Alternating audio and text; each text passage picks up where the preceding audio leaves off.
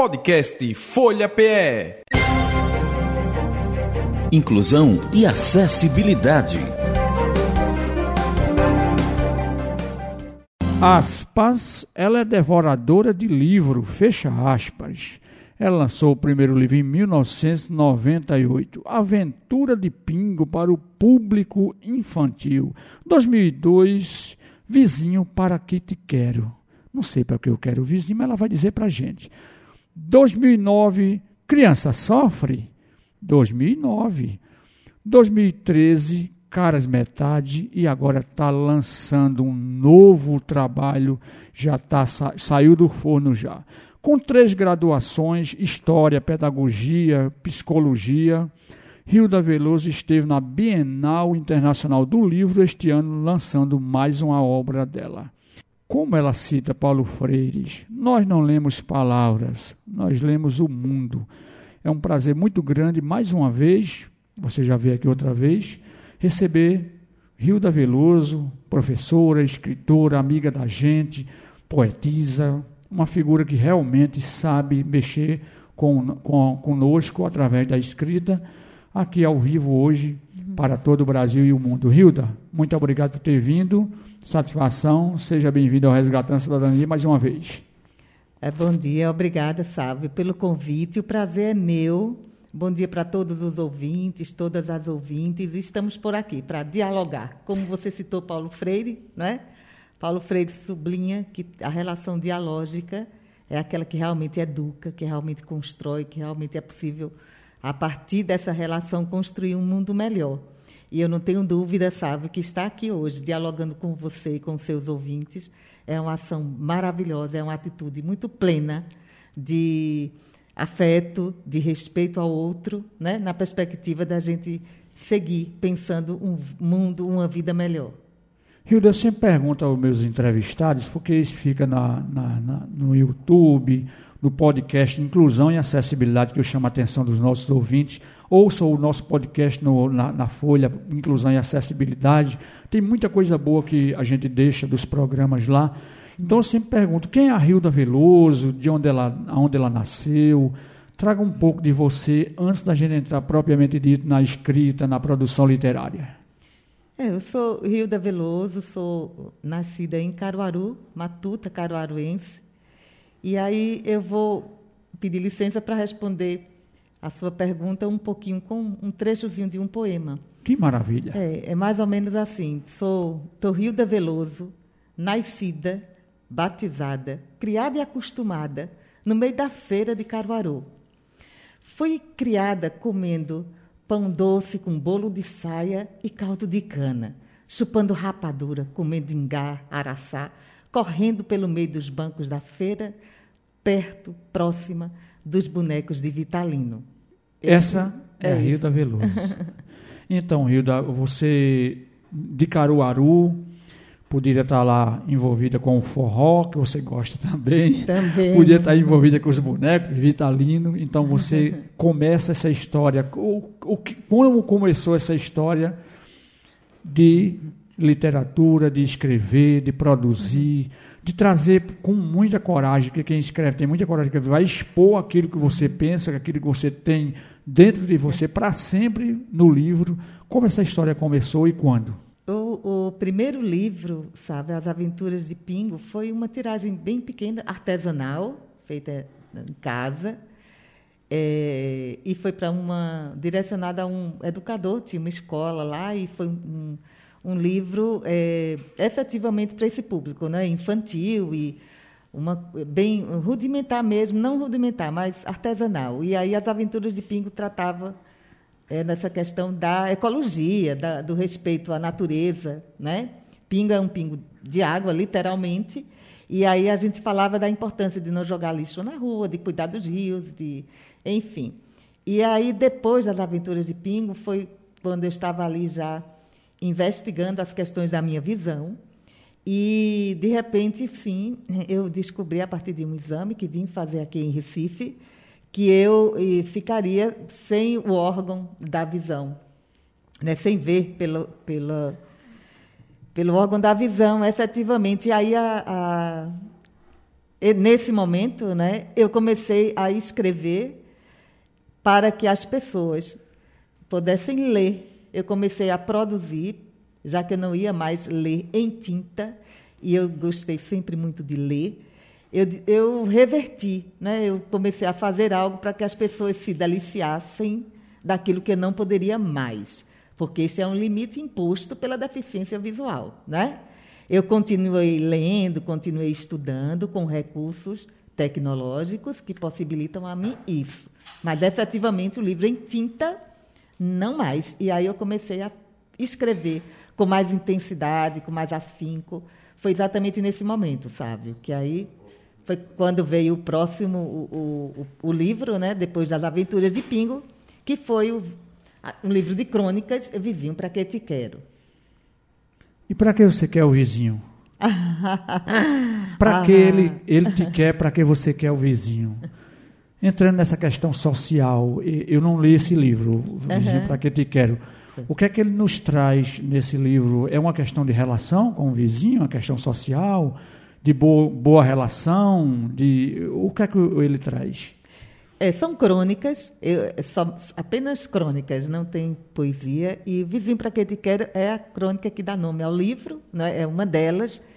É, na realidade, o vizinho é aquele vizinho que incomoda. Né? Ah, vizinho para é aquele que liga o som alto, o som alto atravessa o carro que... na entrada da sua garagem. Em vez de jogar o lixo lá no lugar certinho, ele joga em qualquer lugar lá no chão. Lugar, Esse pronto. vizinho que você está falando? Esse vizinho é o que você talvez tenha tido algum dia, alguns anos atrás. Eu tenho. E lá, lá onde eu moro, com... tenho. Pois é, isso parece muito com o da crônica. Esse vizinho para que te quer é universal, né? Quem não teve ainda um vizinho com a dificuldade de compreender que existe um outro que está ali ao seu lado e que merece respeito, né? E aí, mais o vizinho para que te quero, como todas as minhas crônicas, Sávio, eu sempre trago o problema, mas trago num tom muito descontraído, bem informal, bem, e sempre convidando o leitor para pensar naquela questão, mas reverter de uma forma mais leve. Sem a faca na mão. Sem a faca na mão. Então, na realidade, Vizinho para que te quero, de uma forma bem sucinta, é, é isso tudo aí. Esse vizinho que faz essas coisas, que quando vai levar o filho para a escola, cinco e meia da manhã, acorda o vizinho é, gritando e, e, enfim, de repente, é, em um determinado dia chega um caminhão de mudança, né? E aí se percebe que aquele vizinho vai embora. E a crônica termina com a pessoa é, que tanto reclamava do vizinho sentindo falta. Saudade. Do... Porque, de repente, ele sabia da hora da escola dos filhos, o, o, o, o bolo que o, o, mais novo não gostava de comer, é, o que o vizinho se alimentava, porque o lixo estava ali mal colocado e mal. Enfim, ele conhecia tanto e sabia tanto que já sentia-se parte da família. E aí, quando ele vai embora, esse vizinho, ele fica preocupado, com saudade. Como será que como estão aquelas crianças? Então, a crônica termina meio assim. Ou seja, é um problema, é um problema muito sério, né? porque a gente tem aí uma qualidade de vida é, sacrificada. Então, eu convido para refletir sobre essa questão, mas também eu deixo ali um pouquinho de gracinha, um pouquinho de gracejo, de, enfim, para relaxar, né? para não deixar o problema apenas como um problema, sabe? sabe? É, eu tive vizinhos e vizinhos e tive um desses que eu, eu, eu não entrei na vibe dessa sua crônica, de ter essa saudade toda. Agora, eu fiquei com uma preocupação com a filhinha, que ele tinha uma filhinha de quatro, de cinco anos, ela é bastante desenvolta, mas ela não tinha o acessório da família para que ela se desenvolvesse, porque a família era totalmente desajustada. Então, eu e a Adriana ficou pensando muito na menina, não nessa saudade, essa bagunça, essa zoada, uhum. que essa crônica, de, por vez, vai trazer para alguém que ficou com saudade. Mas como você organiza? Como é escrever, hein, Hilda? Eu sou curioso. Como é? é a escrita, você está dentro do ônibus ali, é, pensando na viagem, que vai chegar a tal lugar e cai um, um, um, um tema na sua mente ou você força esse tema, vai buscar ele lá na Lua, vai buscar ele lá no, na guerra do, da Ucrânia. Como é escrever, para mim que sou leigo? É, cada, cada escritor, sabe, ele tem aí uma resposta, né? porque isso é bem subjetivo. Mas, assim, eu, enquanto é, escritora, a coisa flui sem muita. Às vezes eu estou em uma lanchonete, aí peço ali uma caneta, se não tiver, pega um guardanapo e simplesmente começa ali um poema. E realmente, quando eu chego em casa, eu peço para alguém ler, ou antes de chegar em casa, eu sempre ando com um gravadorzinho, enfim, se eu estiver sozinha, né? E aí eu peço para alguém ler o que eu escrevi ali, porque como foram várias coisas, eu não vou ter memorizado tudo que eu havia botado naquele papel, naquele guardanapo. E eu chego em casa e realmente ali estava um poema. Algumas vezes ali estava um poema e uma crônica, porque algumas vezes eu também faço o poema. Caras Metades tem muito isso, meu meu quarto livro. Caras Metades é também uma forma de dizer. Metades são crônicas, metades são poesias, e a boa parte das poesias tem uma crônica que dialoga com o mesmo tema, sabe? Com o mesmo conteúdo. Então, é bem assim, é muito fluido. Às vezes um sonho, às vezes simplesmente acordo e, e pego o computador e realmente tem ali alguma, sabe? É, quando estou triste, quando estou alegre, então é uma coisa muito fluida, não há uma, uma norma, não há uma regra, sabe? Não, é um, não há um caminho, algo linear. É muito dialético, sabe? É, Você é chamou a atenção para uma coisa aqui que eu fiquei lhe ouvindo e, e mergulhando nas suas palavras. Você pega um guardanapo e uma caneta, mas você não enxerga. Como você vai escrever com uma caneta e um papel se você acabou de dizer que passou a não poder escrever mais? Isso significa, para quem não tem esse alcance que eu e você tem, que quem dominou a escrita, uma vez dominou, dominará sempre. Pode não ter as condições de contextualizar um longo texto, de escrever, mas você continua, se eu pedir para você escrever S-A-V-I-O e no papel, você vai escrever.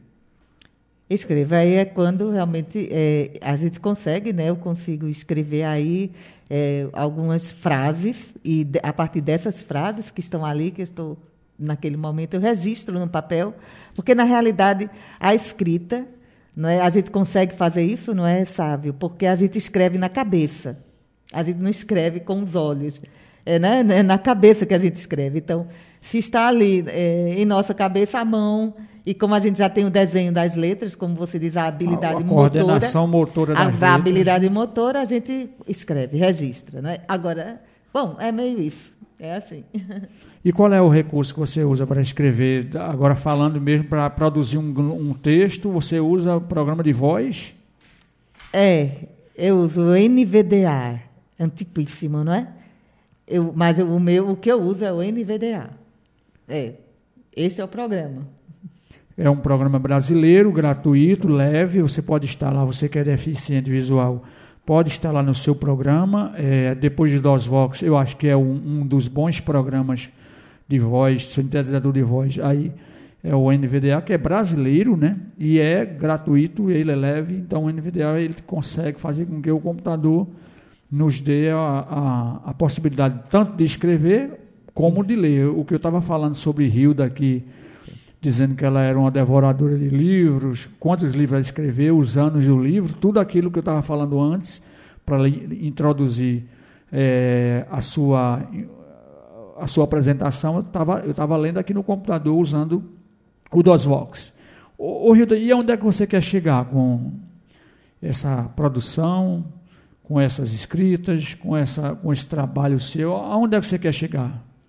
Sabe, de coração ao lugar que estou perto de pessoas como você, né? nesse acolhimento, nessa possibilidade de dialogar, de apenas isso, sabe? É sair pelo mundo é, estabelecendo possibilidades de dialogar com as pessoas, né? das pessoas, da gente aprender e reaprender a possibilidade de ouvir o outro, de não julgar, de, de dialogar realmente porque a gente consegue falar e ouvir.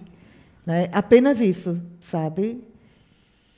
Eu, eu, sei que você é um ativista social, você não é apenas um escritor, você mexe com a música, canta, toca violão. Você se esconde dessa pauta do violão. Toda vez que eu falo, você diz que não, é apenas arranha um violão com caco de vidro.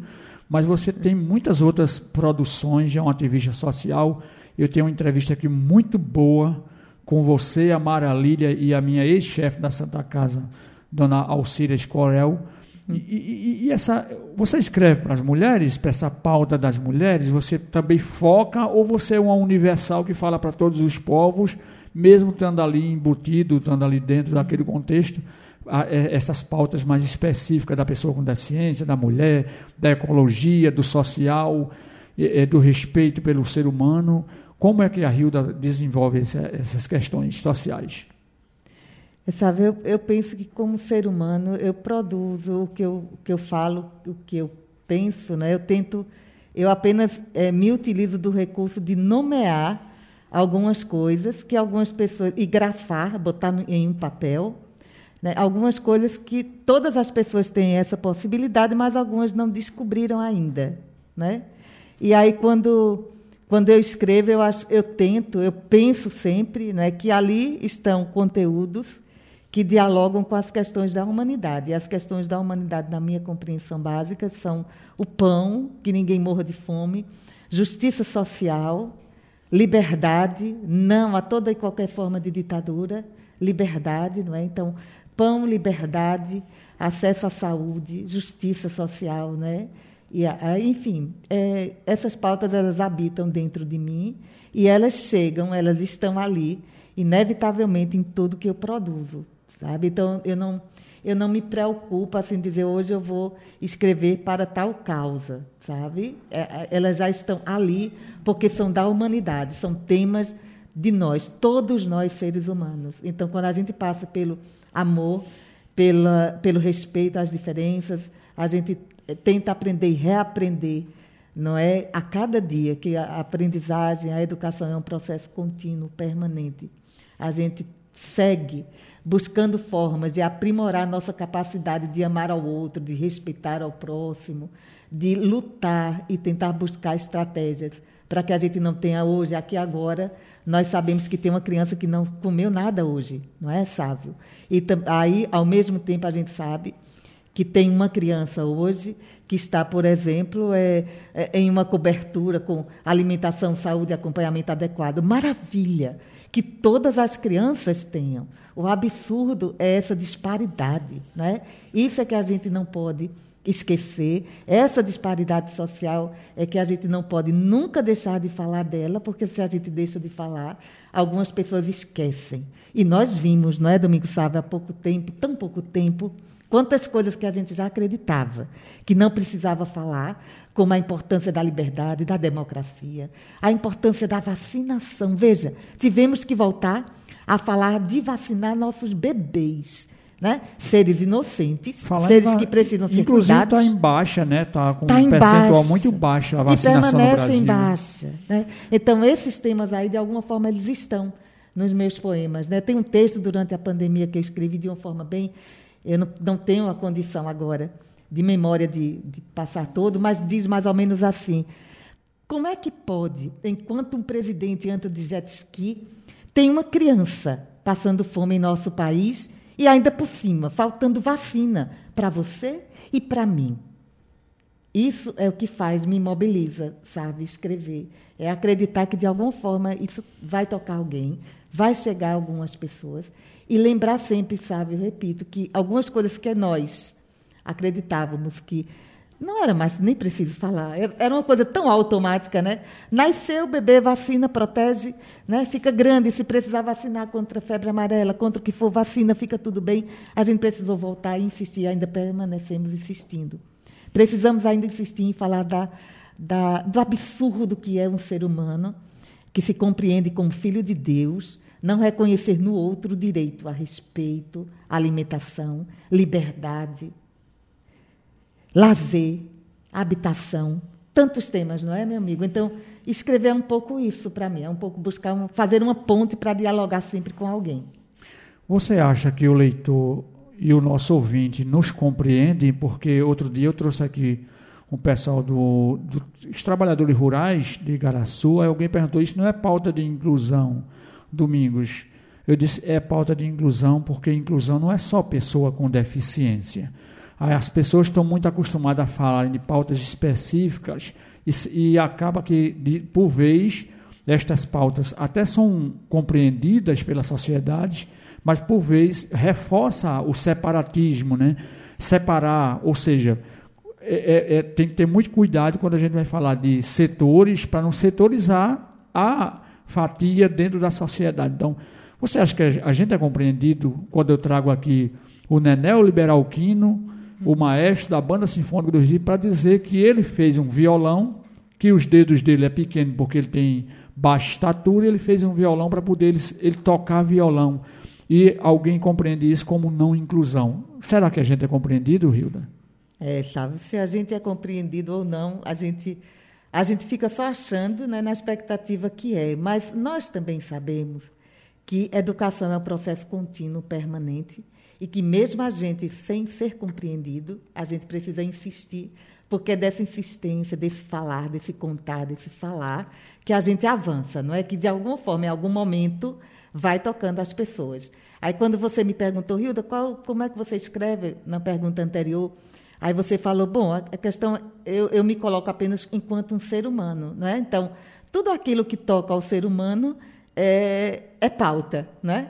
É pauta. E quando inclusão é uma palavra muito feia e não devia existir, porque a gente só precisa falar de inclusão, porque enquanto tem um latifundiário com milhões, bilhões de, de hectares de terra, tem um trabalhador ali que está querendo três palmozinhos de terra para plantar a sua batata, né? A sua. Então, isso é necessidade de quê? De inclusão, a questão do acesso à terra. Quando a gente fala de inclusão à saúde, inclu, pauta de inclusão, bom, somos pessoas com deficiência.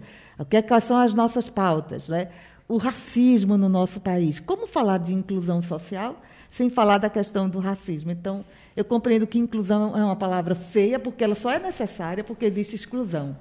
E como nós estamos falando de ser humano, e o ser humano é tudo isso, o ser humano é aquele que precisa ter acesso à terra, à saúde, ao lazer, à educação, à liberdade. Né? Então, eu penso assim, sabe, sabe? Então, um dia a gente não vai precisar mais falar de inclusão, não é? Porque já vai estar apenas falarmos de humanidades, do que a gente pode melhorar, lapidar naquilo que a gente já tem, não é? De justiça social. Então, é sim, é pauta, é pauta trazer o agricultor, é pauta trazer a mulher, trazer a mulher negra, trazer todas essas questões que algumas pessoas compreendem como das minorias? Mas nós não somos minorias, nós somos a maioria, porque nós somos seres humanos. Então, se estamos falando de humanidade, de seres humanos, somos todos maioria, não é?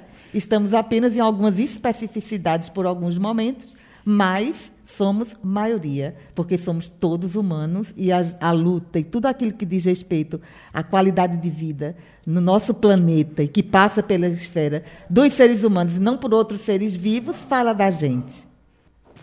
Sim, o Rio dessa sua fala me deixa muito preocupado porque eu não vou alcançar essa, esse momento que não vai falar de inclusão, porque só existe inclusão porque tem exclusão. Exatamente. No dia que nós não excluirmos ninguém nem nada, nem por uma condição de orientação sexual, porque mora no Nordeste, porque trabalha e é pequenininho, baixinho, porque é gordinho, porque por nada a gente não tem inclusão, porque não precisa dessa palavra.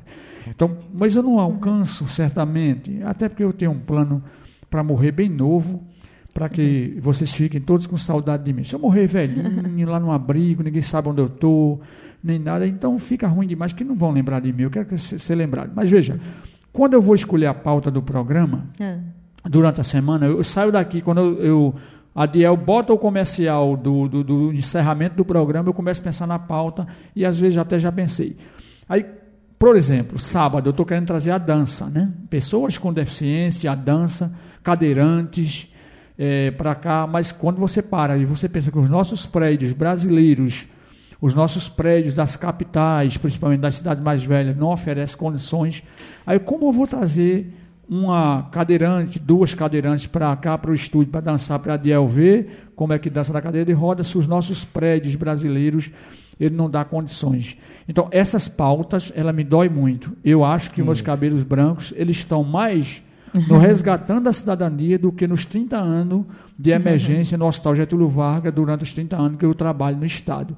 Porque me dói muito para escolher uma pauta aqui quando a gente vai buscar estas condições e a gente não consegue. Mas digamos que a sua fala ela é uma perspectiva para quem está nos ouvindo agora e está saindo agora do ensino médio, vai tentar um Enem para poder entrar na, numa faculdade, uhum. esteja pensando que elas talvez sejam estas que lá na faculdade não use mais essa palavra inclusão, a não ser numa retórica, de uma fala do passado do programa de hoje, né, Hilda? É, escrito na linha do horizonte é, é uma possibilidade da gente olhar lá para frente, lá adiante e imaginar que a gente tem outras possibilidades, não é? outros formatos de relação, outros formatos de, de, de condição de vida para todas as pessoas, não é? Sabe? É, é por aí. o Hilda, e Caruaru, você bebe nessa fonte de Caruaru? Porque Caruaru é um, um paraíso à parte é, pernambucano, que os pernambucanos precisam conhecer o estado deles, né? Eu sou um, um apaixonado por esse estado, não é porque eu nasci aqui, por isso que eu trago aqui, falando do Recife, porque o Recife é um país, é um estado dentro de Pernambuco, Garanhuns é um estado dentro de Pernambuco, se você for para a zona da mata, onde eu e Adiel nasceu, ali por aquele lado de lado de Macaparana, Nazaré da Mata, não sei o que, onde Adiel tem bases, nós somos um país dentro de vários países, ou vários países dentro de um país. Mas você bebe na fonte, você tem algo de Caruaru nas suas, nas suas falas, dos seus livros? É, sabe, tem, porque tem sim, porque a gente é isso, né? A gente, nós somos seres de memória, somos seres de afeto, somos seres históricos e aí não tem como tirar Caruaru de mim, não é? A gente não não consegue descolar de todas essas nossas nosso processo de vida. O nosso processo de vida ele ele ele nos remonta, né, sempre a um a um hoje, um aqui agora, a um ontem, anteontem, há 10 anos, não é? É meio isso. E também a, o, o, lá na frente, né? O que virá? Nossos sonhos, nossos desejos, nossas buscas. Então é isso, é um diálogo com o passado, com o presente, o presente com o futuro, o futuro com o passado, é meio isso. Tá, está tudo misturado, não é? Um abraço para você que está aqui na sintonia, este é o Resgatando a Cidadania, hoje conversando com a escritora Hilda Veloso. Hilda, eu estava falando sobre a Bienal, né? Essa, essa feira maravilhosa, essa, esse espaço, essa vitrine, essa exposição. Como é a Bienal? Você já tinha ido na Bienal outras vezes, mas para participar, lançar livro a primeira vez. É, sabe, foi sim, foi a primeira vez. Coração bateu forte? Bateu muito forte, não é uma emoção imensa, é um espaço realmente muito. A gente tem o, o hábito né, de, de, estar lá, sempre na Bienal, enquanto, enquanto consumidor, né, do, mas estar lá lançando um livro realmente foi, foi maravilhoso, foi uma, uma espetacular, assim, um, um sentimento de, de gratidão muito grande, de enfim. A gente que escreve, a gente que produz, que faz cultura, passa por muito perrengue, né? por muito. São grandes os desafios para a gente seguir, para a gente não desistir. E estar ali na Bienal ontem à tarde foi muito maravilhoso, sim. Foi muito bom. E esse desafio passa por produção é, independente. Você produz independente, não tem aí dinheiro de, funda é, de, de incentivo à cultura, você não tem dinheiro de alguém que abraçou, essa produção é independente. Isso dói um pouquinho a unha do dedo mindinho, não dói? Dói, dói um pouquinho. Eu sempre vou em busca de parceiros, né? É, por exemplo, sempre em busca de parceiros. E Pode o falar, é se quiser falar os parceiros, não tem problema okay. não. Até okay. porque incentiva os outros é, é, participarem também. É, mas são, são parcerias de, de é, momentos bem recentes, alguns, não é? A capa do meu livro, por exemplo, foi uma desenhista maravilhosa, Gabriela Guiche. Ela fez a capa do livro, ela é jornalista e tem. Cadê o livro? Está aí? Está aqui. Está aqui para mostrar aqui para o nosso YouTube. Será que eu vou mostrar aqui, Adel? Está certo aqui, Adel? Está certo. Tá certo aqui para o nosso YouTube. Será? Mostra ali, Pedro, pertinho da câmera. Bota ali, Pedro, perto da não, câmera ali para. É, é melhor ele colocar. É, para a gente poder é. mostrar o livro dela. Esse aqui é o, o, o novo livro, uhum. o atual, né, Hilda? É sim. É escritos. Na linha do horizonte. Na linha do horizonte. O que é que você escreveu na linha do horizonte? o que é que está escrito lá? Eu olhava, via a copa da mata, a terra encostando no céu, quando eu é. enxergava um pouquinho. Sim. O horizonte que eu vi era a terra encostando no céu. Só tem isso lá ou você escreveu outras coisas? É, sabe, é um pouco isso também, né? É o, o que está além. É, são poemas, É, o nome ele vem, é, sobretudo, desse momento. Ele foi um livro produzido, escrito. É, 90, 80% dos poemas foram durante a pandemia, né? De 2020 para cá, uma parte deles já estava anteriormente, mas muitos poucos poemas. E um pouco isso eu me utilizei muito do recurso da janela do meu quarto. E durante a pandemia, que nós ficamos dentro de casa, basicamente, e aí muito do recurso de estar ali na janela e imaginando. Algumas pessoas ligavam para mim às vezes, eu dizia: ah, estou aqui na janela, dê um tchauzinho para mim, que eu estou vendo você passando aqui num barquinho, dê um tchauzinho para eu lhe ver. E aí, isso era uma, era uma brincadeira, era, mas era um recurso emocional mesmo de ir dando conta de tudo que foi a questão da pandemia, né, de como foi pesado, de como foi. Então, escrito na linha do horizonte é muito isso, é olhar para o horizonte, olhar para frente, mas olhar também para o lado, para o outro, ver que tem gente e olhar para frente e saber que lá, além, além do horizonte, também existe um outro ser, olhando para cá, na expectativa também de ver a gente, né? Então, é desse lugar, dessa dessa esperança, desse, dessa expectativa, desse ser que eu sou, desejante de sonhos, de esperanças, de tristezas, de alegria, e olhar lá para o horizonte e, e ver que lá, lá onde eu, eu não consigo mais ver, lá distante onde me, não consigo enxergar, é, existe uma outra pessoa, existem outras pessoas. E como a gente não enxerga com o órgão da visão, ninguém enxerga efetivamente apenas com o órgão da visão, sobretudo, não é sábio. A gente, a gente continua aí enxergando e algumas pessoas têm a dificuldade de compreender que, além do horizonte, repito, quando a gente olha para lá e já não consegue ver, além da linha do horizonte, a gente precisa compreender que lá do outro lado tem outras pessoas, outras formas de organização social, outras formas, outros sonhos, outros desejos, outras expectativas de vida. Algumas dialogam com as nossas, outras são extremamente diferentes, mas por serem é, oriundas de seres humanos, por terem vindo, por terem saído, por partirem de seres humanos, aqui a gente precisa compreender que a gente quer ser respeitado, todo mundo quer. E quando a gente olha lá que a gente não conseguir ver mais nada, a gente precisa ter a certeza que tem gente lá também que precisa de respeito. Aí a gente tenta sanar tanta discriminação, tanta invasão de um país por outro, tantas atrocidades, não é?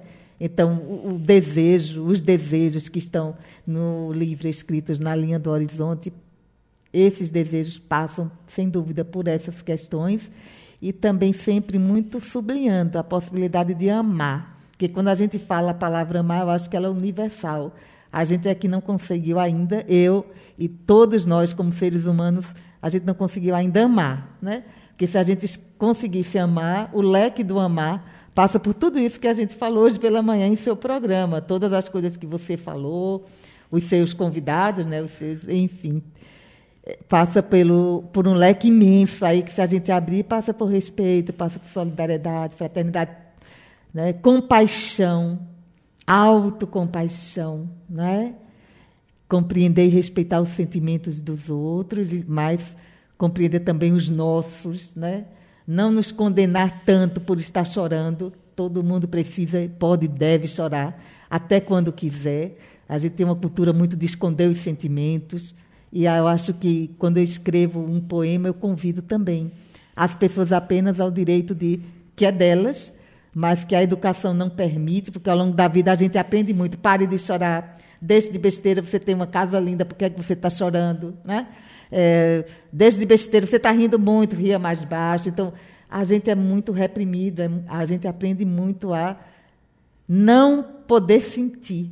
E aí a poesia, escritos na linha do horizonte, é um convite para olhar além da linha do horizonte e lembrar que existe o diverso, o múltiplo, o diferente, e que existe a possibilidade de amar e a possibilidade de apenas expressar o que sente. Está ótimo. Dizendo o que sente, eu te acolho. Dizendo o que você sente, eu vou te respeitar. Não tenha medo, não tema, que aqui junto de você tem uma pessoa também que precisa, quer ser ouvida para ter saúde, para ter vida, para se sentir vivo no nosso planeta. Não é sábio. Pega aqui na minha mão, para ser honesto com você, eu acabei de chorar nas suas palavras. Você não percebeu, porque você estava traduzindo o seu sentimento de fala, mas eu acabei de me emocionar aqui, porque como é que nós, seres humanos, não conseguimos ser tudo isso que você falou? Aliás, apenas isso. Se a gente fosse apenas isso, nós seríamos seres humanos. E aí a gente fica nessa briga interna de tudo que você falou, né? Fala baixo. A, a, minha voz é alta, eu não consigo falar baixo, mas eu sou repreendido porque eu estou falando no meu tom natural. Eu estou sendo eu, eu sou proibido a ser eu. E aí, Hilda, eu preciso confessar para você que sábado passado, não sei se você ouviu é. o programa, eu entrevistei aqui uma professora surda, com Sim. a intérprete, Sim. Simone Lira, e a professora surda, é a, a Mozinho, é, Luciana Mozinho, e é. eu fiquei muito feliz com o que ela trouxe neste viés, Sim. nesta linha que todos podem, todos têm direito, todos devem, mas todos têm que dar a mão. Aquela, aquela história de, de, de me dê a mão. É. Aprendemos isso na pandemia. Estava uhum. lá o dono do Bradesco de uhum. Portugal morrendo com Covid. E estava o morador de rua morrendo com Covid. Então, uhum. foi um exemplo muito claro que todos nós somos nós. É. E essa linha do horizonte que você olha, que você está pensando que eu estou lá do outro lado, lá longe, quem está do outro lado está pensando que eu estou aqui. Então, esse horizonte ele é indo e vindo, né? É, é, um, é como se fosse uma corrente elétrica. É. Ele tem o, a ida e a volta. Então, esse horizonte que você olha uhum. e que pensamos que tem alguém lá do outro lado e a gente quer atingir, tem alguém do outro lado também olhando para cá e nós somos o horizonte dele que vão ser atingidos por ele. É sim, é, sabe. Seja se você quer atingir bem ou mal, mas somos sim, somos. sempre horizonte, né? Somos. E esse livro está disponível, ele está à venda já, ele está sendo. Seus livros a gente encontra em algum lugar. Como é essa dinâmica sua aí dessas questões dos livros? Olha, sabe, esse livro, ele. Essa produção especificamente passou por alguns impedimentos, foi bem difícil. Então, Conseguimos chegar até a Bienal, conseguimos lançar o livro na Bienal. Então, agora a gente vai produzir a mais alguns outros exemplares, produzimos em um número bem pequeno. A venda é sempre direta comigo, mas a gente vai botar ele também em alguma dessas desses sites, desses espaços de venda que eu não tenho a expertise para isso, né? mas eu conto com pessoas parceiras para a gente depois colocar assim na Amazon, em algum lugar assim, enfim. Mas ele também ele vai ser produzido é, como audiobook. É, de alguma forma, eu estou buscando, continuo, já tenho dois parceiros, duas pessoas que toparam fazer a leitura desse material e a gente vai sim torná-lo acessível quanto antes. Como todos os outros meus livros, sempre foi um, um desafio muito grande para mim, porque eu não tenho em braille os meus livros. Veja, sou pessoa com deficiência visual e não consigo os meus livros em braille. Se eu tivesse grana para imprimir, dinheiro para pagar a impressão, aí por, teria, né? A gente tem uma, tem lugares, etc. Mas realmente para parar assim e produzir um livro, para disponibilizar, para doar às bibliotecas do nosso estado, enfim, eu ainda não tenho. Mas eu tenho a certeza que a gente pensando junto e seguindo no nosso diálogo daqui hoje, a gente vai conseguir, sabe, sempre encontrar alternativas, tocar as pessoas, algumas pessoas, para que a gente consiga encontrar parceria que possibilite essa produção, essas produções. Então, esse livro, por enquanto, ele está é, na agulha para, primeiro, a gente ter mais exemplares, porque eu só estou com esse que eu trouxe aqui para você hoje. Né? E aí, depois dessa produção, Aí eu sigo, porque eu já estou organizando a questão da gravação dele para fazer um os audio, audiobook e também na, em outros espaços de, de compra e venda. Ô Isla, e como as pessoas têm acesso a você? Digamos que alguém está ouvindo a gente e quer patrocinar aí ou apoiar uma produção do seu livro, uma produção em braille. Nós temos aqui, o Estado de Pernambuco tem muita produção em braille, tem o CAP Recife, tem o CAP Garanhuns, a gente tem a Associação Pernambucana de Sérvios que tem produção Braille, a gente tem o Instituto de Sérvios que tem produção Braille. Você é uma prestadora de serviço, Sempre que as pessoas lhe chamam para uma palestra, para uma fala, você está sempre disponível. Eu, eu quero pensar que a gente. Você não está querendo produzir em braille para ganhar dinheiro, você quer contribuir com as pessoas. Então, produzir para botar na Biblioteca Pública do Estado, que também produz em braille, na Biblioteca do Instituto, da Associação Pernambucana de Cegos, nas bibliotecas das prefeituras. Caramba, eu fico assim intrigado, mas como eu tomo como ponto de partida o meu trabalho aqui no Resgatando a Cidadania, que é lindo, que coisa magistral, ai que programa maravilhoso, rapaz, isso é muito lindo, mas eu estou numa pandemia, não estou podendo patrocinar nada. A gente saiu de uma pandemia, ah, chegou o carnaval, a gente não está podendo, ah, chegou o Natal. Não, a gente vai pensar para o ano que vem. Então, partindo desse princípio, eu sei o quanto isso é difícil, o caminho é estreito. Eu tinha até colocado uma pergunta para você aqui, é. se a pessoa, para a pessoa com deficiência nessa área da, é, da produção literária, se é mais estreito o caminho. Mas você já mostra isso, que o caminho é estreito para todo mundo, principalmente para aquele que está in, iniciando, ou que pelo menos não tem o poder econômico. Mas assim, eu não, queria... algumas pessoas até estranham. Como assim você escreve? Porque você é... escreve livro, como assim?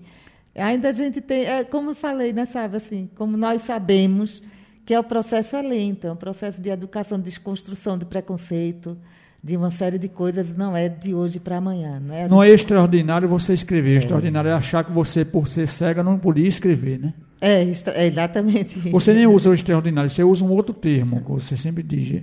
É, é outro termo, você diz. Como uhum. se a pessoa achasse uma, uma admiração você escrever, mas é. admirável é o cara achar que você, só porque não enxerga, não vai escrever. É, por aí.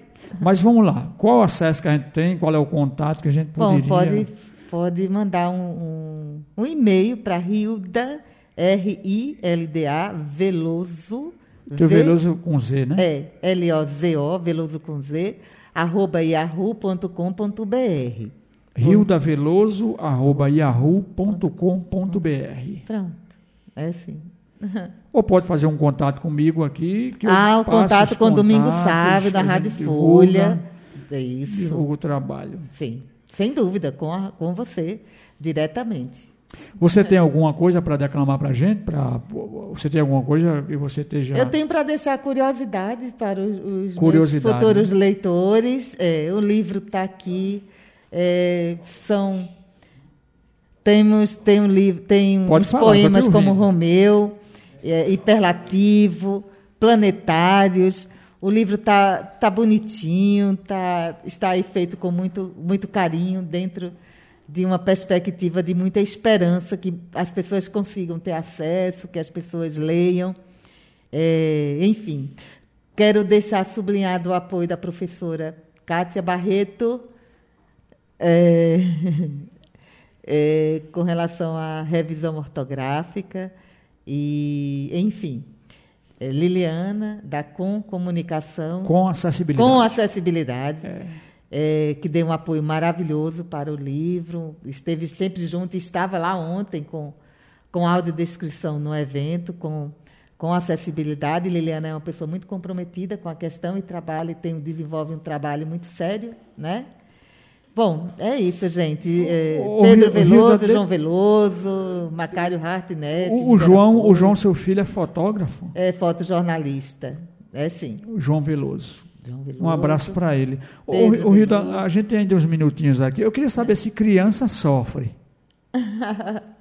sofre, sabe? Olha a criança que você trouxe há pouco aí no, no seu relato, não é? No, no livro O Pé do Laranja Lima no pé de Laranja Lima e na sua vizinhança também, Sim. a vizinha que se mudou e levou a criança que você ficou tão preocupado. Então, criança sofre.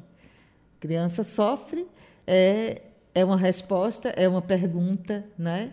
Do seu sofre livro? Sofre e não sofre. Tem crônicas que apontam para o desrespeito, para as atrocidades que os adultos fazem com as nossas crianças, né? E tem outros que apontam para uma resposta é, de infância, uma resposta da infância, que é o brincar, o não se preocupar com o tempo. No melhor da brincadeira, a brincadeira acaba, a mãe chama, mas é porque era hora de chamar mesmo, não era porque estava no melhor da brincadeira. A qualquer hora que a mãe chamasse, estaria no melhor hora da brincadeira. é um pouco isso, né? Criança sofre aponta um pouco para algumas coisas da minha infância, em Caruaru, ali pelo pelo Agreste, né? Você na, então, nasceu no bairro do Vassoural, foi? Lá de Petrúcia Amorim? Eu nasci, não. Eu não nasci no Vassoural, não. Eu nasci na maternidade São Sebastião, que não tem mais, mas o hospital ainda tem lá, parece que não funciona mais. A maternidade fica ali na Agamenon Magalhães. Nasci lá naquele hospital. Bom, então agradecer a você, Hilda Veloso, formada em História, Psicologia, três graduações. Tem tanta gente aí tentando fazer uma e não está conseguindo. Então a, a Hilda tem três graduações e tem o que todos nós devíamos ter: um coração humano. Podcast Folha PE. Inclusão e acessibilidade.